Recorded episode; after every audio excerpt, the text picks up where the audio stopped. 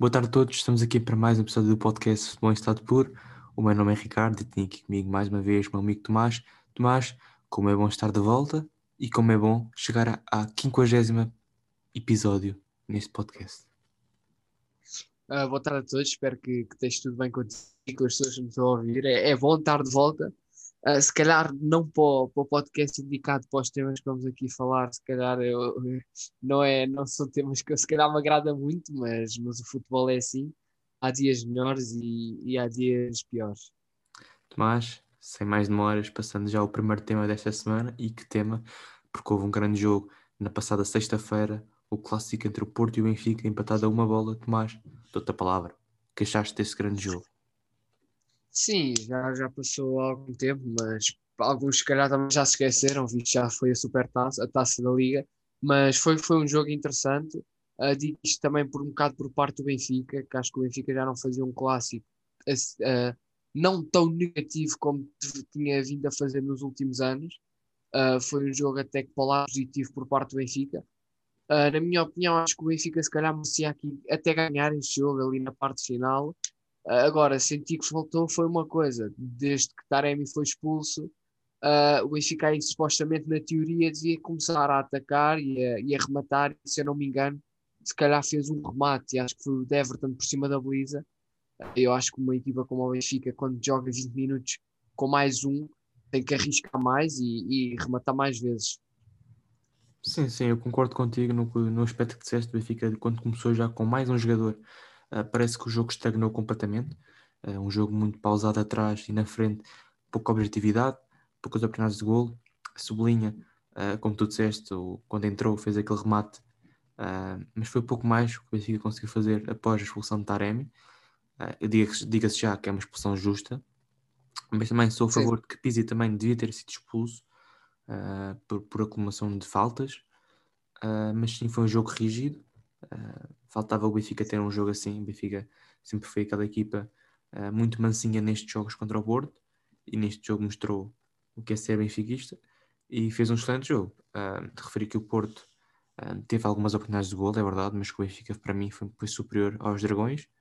Mas o que fica é a ideia que o Benfica jogou bem e agora era melhorar. O problema, o problema é que o Covid pois, o Benfica a melhorar e já há não sei quantos casos positivos no Benfica. 17, Acho que é 8 jogadores, se não me engano. Pois, 8 jogadores, 17. 4 jogadores, exatamente. Sim, 17 jogadores no total, 17 hum, pessoas no total.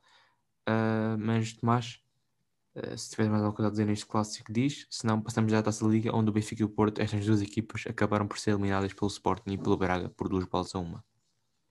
Pois, exatamente, eu vou pegar aqui um bocado na coisa da taça da Liga e começar já aqui pelo Braga-Benfica uh, pois tu disseste, e, e, também achei isto quando o jogo do Porto aconteceu, que isto podia ter sido um jogo em que podia ter dado um clique mental uh, nos jogadores, o que é facto é que neste jogo Benfica-Braga, uh, eu também estou da mesma opinião que acho que o Benfica jogou um bocado superior ao Braga, agora falhou dois golos que eu, que eu parecia que estava a ver repetição dos golos, de um só golo, Uh, acho que, na minha opinião, foi um bocado falha uh, defensiva, mas também aqui contra o Braga acho que foi um Benfica sem, sem alma. Não, o Benfica estava a perder 2-1, não parecia que estava sem vontade, e depois uh, às vezes tinha um jogador sozinho contra cinco do Braga, já quando estava a perder, ou seja, acho que era suposto ainda ter mais jogadores à frente, não os tinha. se bem que foi o que tu também explicaste, se eu não me engano, dos oito, acho que é oito jogadores que estão fora, seis ou cinco são dos jogadores que mais jogaram nesta época, ou são jogadores do 11 titular. Também é complicado, não é fácil. O Benfica jogou com aí dois ou três jogadores que fizeram o segundo jogo da época. Quer dizer, isto não é chegar aqui e está feito. Ainda por cima contra o Braga, mas acho que, faltou assim um bocado de, do que houve no Dragão, uh, e acho que foi por aí que o Benfica também acho que perdeu este jogo. Sim, é verdade que as, as, as substituições tiveram que ser feitas no 11 inicial. Uh, Exatamente. Aqui, talvez a principal culpa do nível de jogo que o Benfica apresentou, porque a defesa é completamente nova, nunca tinha jogado esta defesa. Um, sim, acho que nos golos do Braga a culpa é da defesa. Os dois golos, porque são os dois golos praticamente iguais, um cruzamento para a área, Exatamente. um diretamente e o outro para cabeceamento de Tormena. A falha defensiva completa da defesa do Benfica é imperdoável. É verdade que, como eu digo, são, é uma defesa nova, nunca tinham jogado uh, entre eles, uh, mas acho que jogadores deste nível podia ser um pouco mais. Uh, já que jogam no Benfica. Em relação ao jogo, o Braga entrou melhor, o Benfica não está, acho que não estava à espera desta entrada do Braga, muito forte, muito impressionante, uh, mas o Benfica conseguiu melhorar o seu jogo e criou várias oportunidades de gol. Eu lembro-me que antes do gol de Pizzi, o Benfica tem duas oportunidades de gol uh, ali muito perto, um remate de Darwin ao poste. Digo já que não, eu acho que Darwin é um bom jogador, mas ainda não vou com a cara dele porque acho que está cada vez a jogar mais para ele uh, em prol da equipa. Um, e acho que o Benfica não pode ter um avançado assim, precisa ter um avançado matador, mas que jogue para a equipa que dê jogo, como por exemplo era o Raul Jiménez, o Jonas, e acho que Darwin, apesar da idade, isso é um problema, um, acho que falta muita coisa e acho que o Benfica precisa de, de algo novo. Mas cá está, o Benfica criou oportunidades de gol para marcar gol, não conseguiu. O Braga, quando, quando foi lá, foi mais eficaz, conseguiu marcar gol e venceu. Isso é que importa. Continuo a achar que o Braga um, não está a ser a equipa que já foi em, em outras alturas. Acho que não está a praticar um futebol assim tão apaixonante como as pessoas andam a dizer.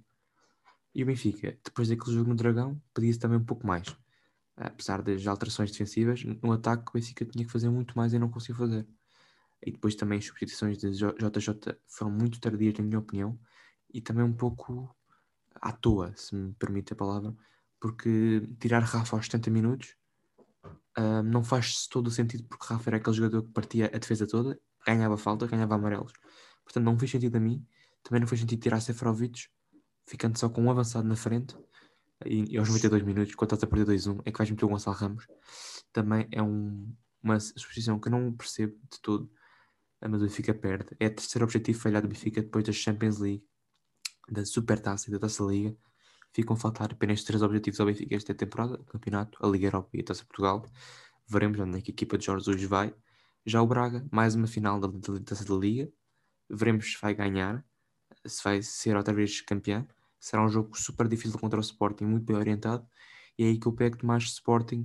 Uh, tremeu, mas deu a volta ao Porto nos minutos finais, um jogaço e um golaço de Giovanni Cabral. Neste caso posso dizer dois, porque foram dois que ele marcou.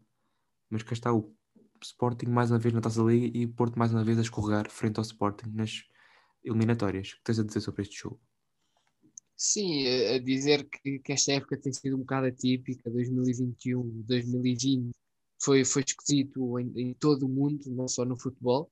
2021 também começou difícil, só que uma coisa está-se a tornar banal, é a taça da Liga e é, é Porto a não conseguir ganhar, uh, é o único título que lhes falta ganhar, uh, e o Sporting irá à final com o Braga. Agora, um, realmente foi um grande jogo, mas na minha opinião o grande jogo só se transformou a partir do minuto 80, porque acho que até lá foi um jogo com poucas oportunidades, um, não houve assim, ambas as partes, muitas oportunidades, foi assim um, um jogo um bocado a nível uh, de meio campo, não, não houve muitas oportunidades, só que valeu uh, para os últimos 10 minutos, porque foi, foi espetacular aquela reviravolta do Sporting, uh, muito, muito interessante, gostei muito, e também acho que ainda vai ser mais interessante ver esta final, porque são duas equipas que muita gente acha que são das melhores que estão a jogar em Portugal, por isso tem tudo para ser uma, uma boa final. Sim, acho que foi uma final que tocou por escasso. Acho que se esperava muito mais das duas equipas é verdade que o Porto tinha casos de Covid e o Sporting também não pôde contar por, com, com, se não estou em erro, Nuno Mendes e Sporar, também porque tiveram falsos positivos e a DGS não deixou participar neste jogo.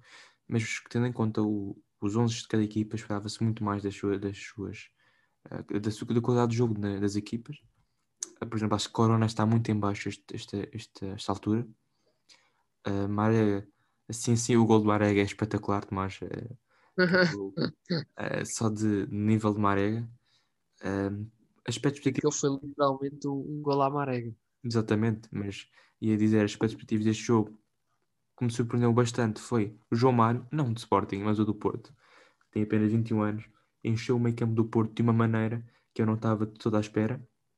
Fez um jogaço e era um dos que merecia mais nesta final. Nesta final, não, nesta meia final. Já do lado do Sporting, um, não, não achei que, que houvesse um jogador que, que tivesse pegado destaque individualmente, porque acho que houve jogadores estiveram muito em baixo de forma, porro. Uh, João Mário continua a achar que não está na sua melhor fase no Sporting, mas continua a titular, isto é que importa.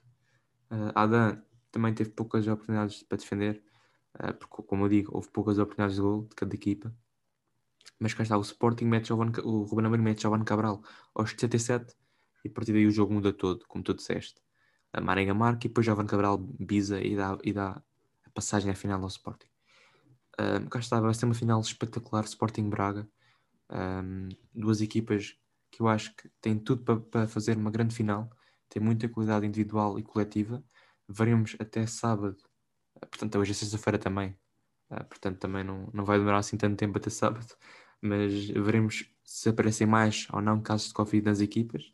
Uh, o Braga supostamente já tem um, Altan Leite do Benfica também foi diagnosticado com Covid-19, portanto, é incrível como é que deixar o Benfica jogar uh, contra o Braga, sabendo que tem uma, um enorme, enormíssimos casos de Covid no, no, plantel, mas pronto, é a vida e tem que ser.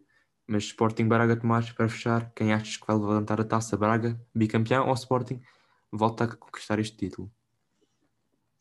Eu acredito no Braga, acho que o Braga vai ganhar pela uma questão de consistência, que acho que o Braga está tá consistente.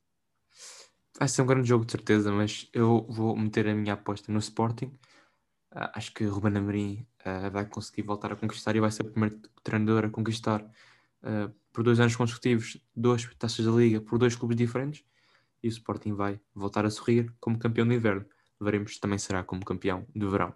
Fechando então o tema da taça da Liga, passamos a outra taça, deste, deste caso a Super Taça Espanhola, porque Tomás, o Barcelona tinha a oportunidade de conquistar um título mas não foi desta e dificilmente conquistará algo nesta temporada.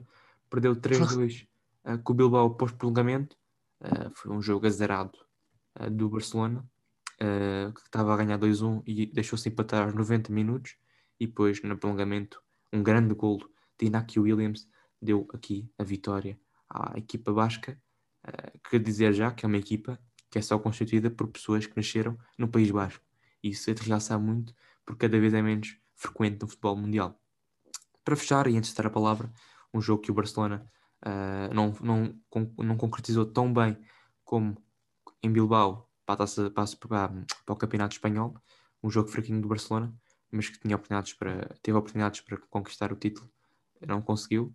Num jogo em que Messi levou a primeira expulsão com a camisola do Barcelona, Tomás, agora sim, palavras para o Barcelona e para o Bilbao nesta grande final da Supertaça.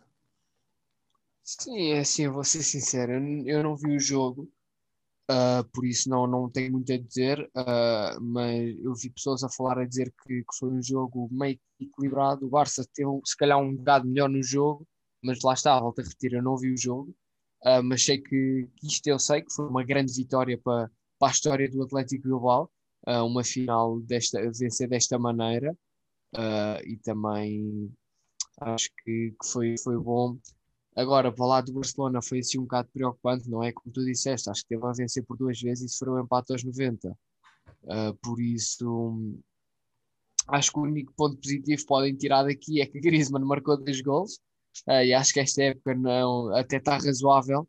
Uh, mas vamos ver agora como é que se o Barcelona consegue dar a volta a este início da época, que já não é propriamente o início, e se consegue ainda ganhar um título esta época. Sim, o Griezmann está razoável, menos quando lhe dizem que tem que marcar, marcar penaltis. Uh, e aí é que está o problema que o Griezmann gosta de mandar penaltis para o País de Gales. Deve ter algum, algum primo lá que também quer jogar futebol. Mas enfim, não está muito mal o Griezmann, mas uh, continuo a achar que não, que não tem qualidade para estar no Barcelona. Pelo menos este Griezmann. Se fosse o Atlético Madrid, tudo bem. Uh, para fechar, dizer que Marcelino Toral, treinador do Bilbao, chegou a 3, 4 jogos conquista aqui o primeiro título pelo, pelo Bilbao. Ele que, há dois anos, não estou em erro, venceu a Taça do Rei, frente ao Barcelona por duas bolas a uma também. Um, e volta aqui a conquistar um título. E o Bilbao volta a conquistar aqui um título passado cinco anos, quando venceu também o Barcelona uh, na Supertaça também. Um, depois de vencer 4-0 em casa, empatou a 1 em Campeonato, uma eliminatória espetacular, na altura em que a Supertaça era a duas mãos. Uh, portanto, está a ser uma década até bastante positiva para, o Bilbao e esperemos um futuro ainda melhor. Uh, portanto, aqui um futuro risonho para o Bilbao e um futuro difícil para o Barcelona, que já se pede a, demissão de Kuman, mas duvido que vá acontecer porque quem vier fará pior ou igual. Fechamos aqui então o tema Barcelona e passamos a outro tema, porque para o Barcelona os adeptos Barcelona podem chorar pela supertaça perdida, mas podem rir-se, porque o Real Madrid acabou de ser eliminado na taça do Rei de Espanha uh, pelo Alcoyano. É verdade, uma equipa da terceira divisão espanhola que conseguiu eliminar o Real Madrid no prolongamento e esteve a jogar com menos um jogador. Portanto, Zidane está com vida muito difícil uh, no Real Madrid e há um dado curioso porque uh, quando Marcelo costuma jogar titular pelo Real Madrid, o Real Madrid costuma perder muitos jogos. Uh, portanto, eu se fosse a Zidane deixava o Marcelo de fora porque as coisas assim ficam muito difíceis. Tomás, palavra para o Real Madrid que acabou de ser eliminado por uma equipa da terceira divisão espanhola e para Zidane, será que continua no cargo ou não? Sim, é assim. Primeiro acho que, que o Zidane vai continuar no cargo. Uh, acho que, que não é o melhor momento para o despedirem. Se calhar no final da época, depende de como a época acabar, não sei, podem pensar nisso. E agora, eu vou te ser sincero, eu não desgosto do Real, é uma equipa que eu simpatizo, porque foi uma equipa que eu vi muito quando o Ronaldo lá estava.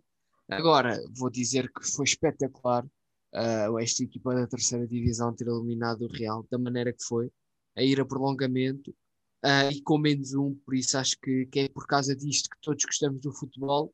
Claro que se formos falar com o adepto do, do Real, ele não, não gostou tanto deste jogo, mas, mas é isto o futebol. Uh, e, e, é seguir em frente, mas acho que, que foi uma noite espetacular para, para, acredito, para estes jogadores do Alcoiano. Sim, acho que é mesmo o significado de festa da taça, porque é isto que faz de, de tão belo as taças de cada país.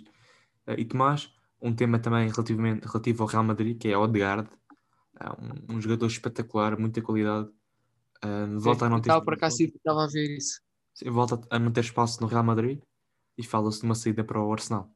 Achas que é a melhor opção para o jogador que neste momento no Real Madrid pouco ou nada joga, uh, num Real Madrid que, como se pode ver, não está a ter vida fácil nas, nas competições. Pois, exatamente. Isto é uma coisa que tem-me feito um bocado de impressão, porque é assim: o Real Madrid não está a fazer a melhor época do mundo, como se já sabe, isso já se deve reparar. E é assim, eu não percebo qual é que é o problema de meterem um jogador que no ano passado jogou muito bem no Real Sociedade. Uh, e que este ano não percebo porque é que não podem experimentar a jogar. Eu sei que ele já jogou alguns jogos, mas acho que não muitos. E é assim, pior do que está a correr a época, acho que é muito difícil a época não está a ser 5 estrelas. Só que não, vou emprestar lá, acho que é Arsenal, ao que tudo indica. Uh, acho que ainda não é oficial, mas é, acho que está tá quase certo. Uh, por isso vamos ver o que é, se o Real não se vai arrepender disto futuramente. Sim, acho que o pior desta possível negociação para o Arsenal, acho que o pior mesmo é para o Benfica, que irá defrontar o Arsenal. E se defrontar o Edgard será muito difícil para ele, porque é um jogador tremendo, mas falta muito uh, para fevereiro, para eliminar o Arsenal e o Benfica também terá que rezar para não ter mais casos de Covid no plantel, se bem que, ao que tudo indica, quem, quem teve um caso de Covid eh, poderá não ter o segundo, supostamente, e o Benfica já teve quase a equipa toda com Covid. Portanto, também isso seria um bom sinal. Um mau sinal é recuperar os jogadores, porque pode-se ver como Darwin, eh, que dificilmente está a conseguir encontrar o seu espaço depois de ter estado em quarentena com Covid. Mas fechando aqui o tema do Real Madrid e esta eliminação histórica frente ao Alcoyano, passamos aos Juventus. E já que tu falaste do Ronaldo, é aí que vamos tocar. Porque a Juventus teve um excelente jogo. Quer dizer, participou num excelente jogo uh, da Série A frente ao Inter. Não fez, foi um excelente jogo porque perdeu por 2-0 frente ao Inter de Conte, que fez um jogo espetacular, talvez o melhor da época. Uh, e volta aqui a abanar as redes do, do da Juventus. Passado, se não estou em erro, 5 anos. Uh, nunca estar aqui a enganar-me da última vez que o Inter conseguiu vencer a Juventus já, já faz muito tempo, uh, exato 5 anos, foi em 2016. Portanto, vejam bem há quanto tempo é que o Inter não vencia a Juventus. Mas cá está, Tomás, Juventus aqui a escorregar, vê o, o Milan a 10 pontos. É verdade que a Juventus tem menos um jogo. O Inter continua ali colado ao Milan a 3 pontos. Uh, Preocupa-te a Juventus do Ronaldo estar assim, tendo em conta que a, exibição foi muito fraquinha, frente a um Inter, como eu, como eu já disse, a fazer um dos melhores jogos da temporada. Pá, sim, acho que preocupar não é bem a palavra, porque ambos sabemos que as Juventus sempre foi assim uh, e não vejo muita coisa para mudar em inconsistência. As Juventus é uma equipa que, que, joga bem num jogo espetacular, como foi o caso do AC Milan que ganhou, e depois faz jogos como este. Agora, é certo que o Inter jogou muito bem, ganhou, mereceu, Uh, mas sim, acho que este, é, este campeonato está a ser preocupante para as Juventus, pois acho que está muito difícil e vai ser muito difícil ganharem a, a Série A, a não ser que isto tudo mude e eles encontrem um ritmo bom. Uh, não sei, não sei. Mas se calhar agora com esta vitória da Supertaça contra o Nápoles, acho que, que isso pode mudar, se calhar. Sim, eh, e o Inter, por exemplo, eh, já que estou aqui a falar do Inter, que ganhou e que está em segundo lugar a 3 pontos no Milan, é uma equipa que pode aqui beneficiar de não estar nos competições europeias. É verdade que foi um péssimo ano na Champions e ficou em quarto lugar, mas terá menos jogos, ou seja, terá aqui uns 4 ou 5 meses até final do campeonato, a segunda volta toda, neste caso, uh, sem preocupações de jogar na meio da semana. E por isso poderá ser uma, uma, boa, uma boa razão para conseguir conquistar o título. O Milan continua forte por si mesmo, Ibrahimovic voltou e marcou dois golos, continua em grande. O Milan, já agora que contratou Mandzukic, Tomás, Mandzukic e Abramovich, levarão o Milan ao título, uma dupla muito forte, de certeza. Sim, forte, mas acho que são jogadores parecidos até. Ambos não são os melhores taticamente, nem são os melhores em termos de corrida. Agora, é certo que estou muito interessante para ver como é que estes dois vão. Estou muito curioso para ver como é que estes dois vão, vão trabalhar. Ibrahimovic já comentou que não se importou uh, não, se importou, não se importa dele ter vindo, uh, por isso acho que, que, vai ser uma grande dupla. Sim, não sei se Mandzukic já está a treinar há muito tempo, mas amanhã, sábado, dia 23, Milan vai ter um jogo espetacular frente à Atalanta. É um jogo muito difícil daqui o Milan pode escorregar, veremos. Uh, mas que é um jogo muito interessante e vamos ver se vamos ver, poder ver em ação Mandzukic e Movic juntos, uh, porque será com, com certeza um grande espetáculo um, um espetáculo que pode deixar aqui o Milan uh, mais desequilibrado, porque um, um, jogo em que o Milan não pode muito bem perder pontos, e se vamos ver os jogos, os jogos das outras equipas que estão abaixo, são jogos mais acessíveis, mas falta uma volta inteira, todos vão ter que jogar contra todos. Vamos esperar para ver quem será o campeão da Série A. E assim fechamos o tema da Série A e passamos a outro tema em Itália. É verdade que a Juventus perdeu o 2-0 com o Inter, mas nem tudo são mágoas, porque venceu a meio da semana a Supertaça Italiana por 2-0 frente ao Nápoles. E Ronaldo marcou um dos golos e ultrapassou Bica como o melhor marcador da história do mundo do, do, futebol, neste caso. Tomás, palavra para este jogo das Juventus, que venceu mais um título, e para Ronaldo, que chegou, ao, que chegou um número redondo, 760 golos como sénior eh, no mundo do futebol. Tomás, dou-te a palavra. Sim, é claro que, que é muito. Eu gosto de ver eh, o Ronaldo, um jogador que eu gosto muito, a bater este recorde. Um recorde um bocado polémico, vamos dizer, não é? Porque há aquela polémica de Bican e até de Pelé terem marcado mais golos, mas em termos oficiais, teoricamente é o Ronaldo com mais, por isso acho que, que é um recorde que não vai ficar por aqui. Acredito que o Ronaldo deve marcar mais golos, uh, mas acho que é um grande recorde de bater e também destacar aqui a vitória contra o Nápoles, uma equipa que não é fácil, ganhou a, a supertaça. Acho que é a primeira vez uh, nestes últimos tempos que as Juventus ganham um título uh, de Itália sem ser o campeonato, pois acho que se eu não me engano já no ano passado tinha perdido a supertaça ou, Sim, ou alguma coisa assim não, parecida. Não exatamente, exatamente, acho que foi com o Lásio e agora aqui ganhou 2-0. Aos 80, Insigne, eu por acaso vi o penalti, ouvi, foi um penalti horrivelmente marcado, mas é assim o futebol uh, e foi uma, uma vitória interessante para a Juventus. Sim, sim, essa, essa, essa, essa situação do, do, da polémica. Eu também tenho a ideia de ter visto já há muito tempo, antes do Ronaldo estar assim tão perto de chegar a este recorde, que o Bican tinha 805 golos. Agora, não sei se era número verdadeiro, mas tenho a ideia que era 85. Mas também se for 805, 806, o Ronaldo qualquer dia vai batê-lo. Inventem os golos que inventarem, né?